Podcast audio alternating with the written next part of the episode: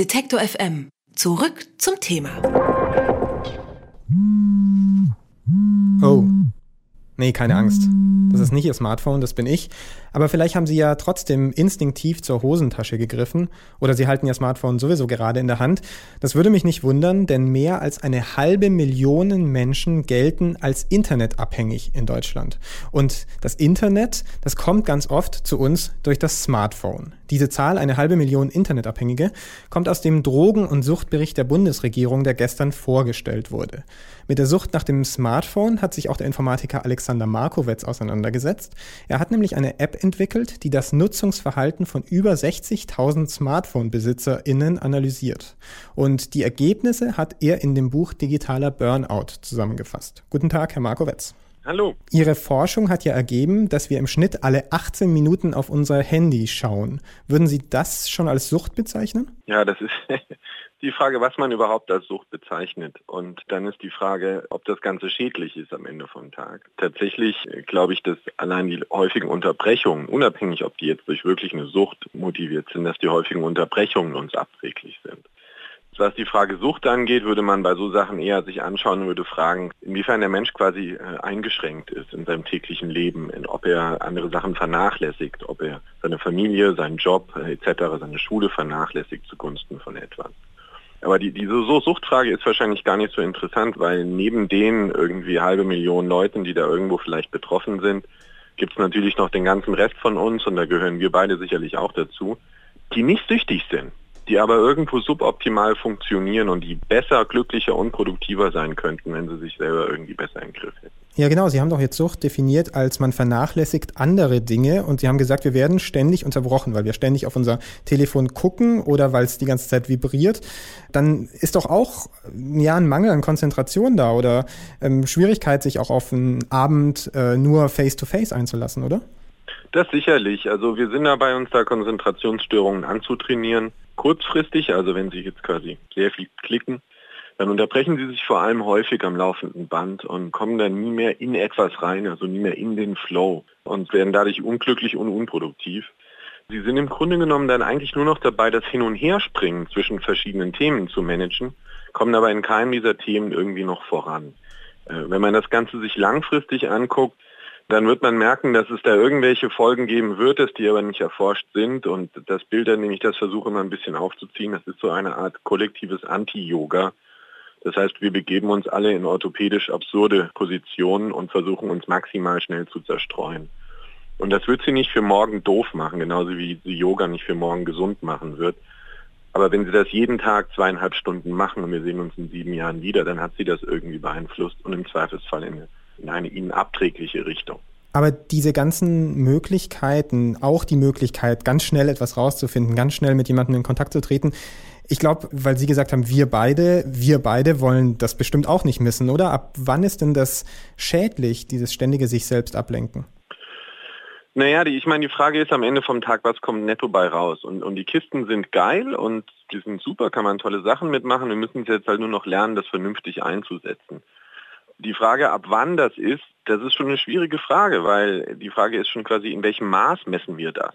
Also würden wir sagen, eine Stunde am Tag ist in Ordnung. Und jetzt schauen Sie sich zwei Nutzer an und der eine macht morgens eine Stunde Handy und der andere macht 60 Mal am Tag eine Minute.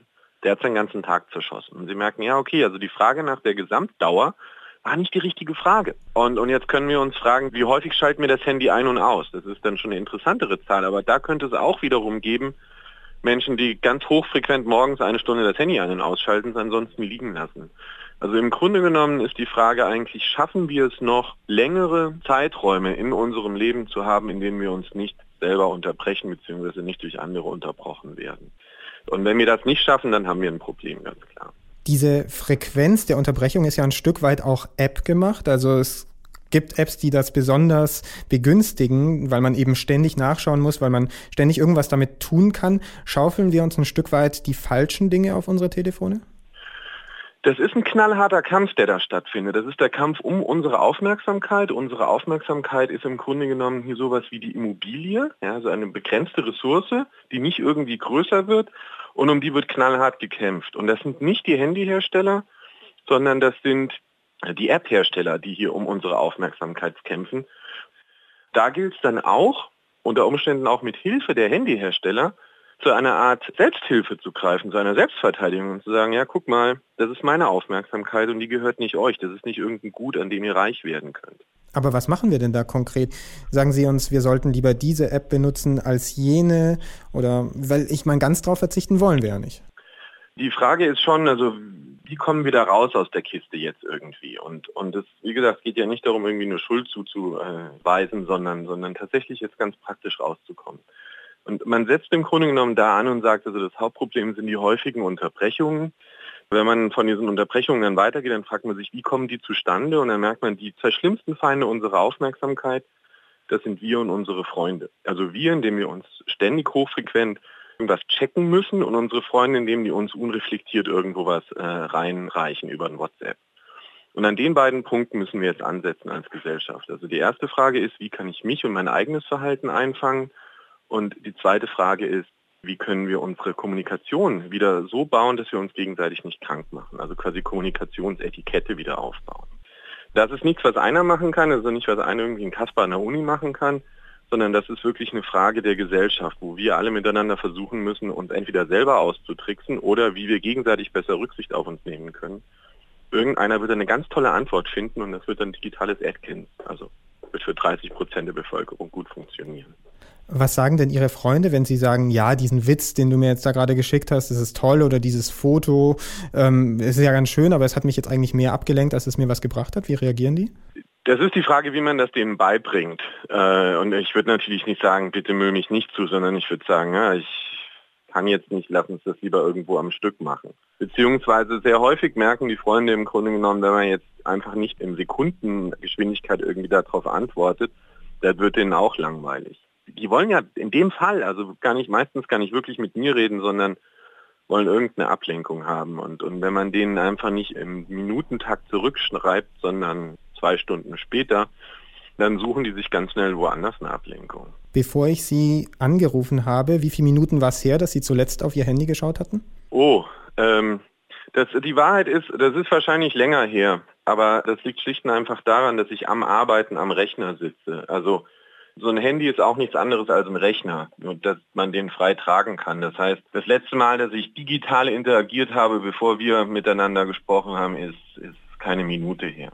Sagt der Informatiker Alexander Markowetz, der sich intensiv mit unserer Smartphone-Nutzung auseinandergesetzt hat.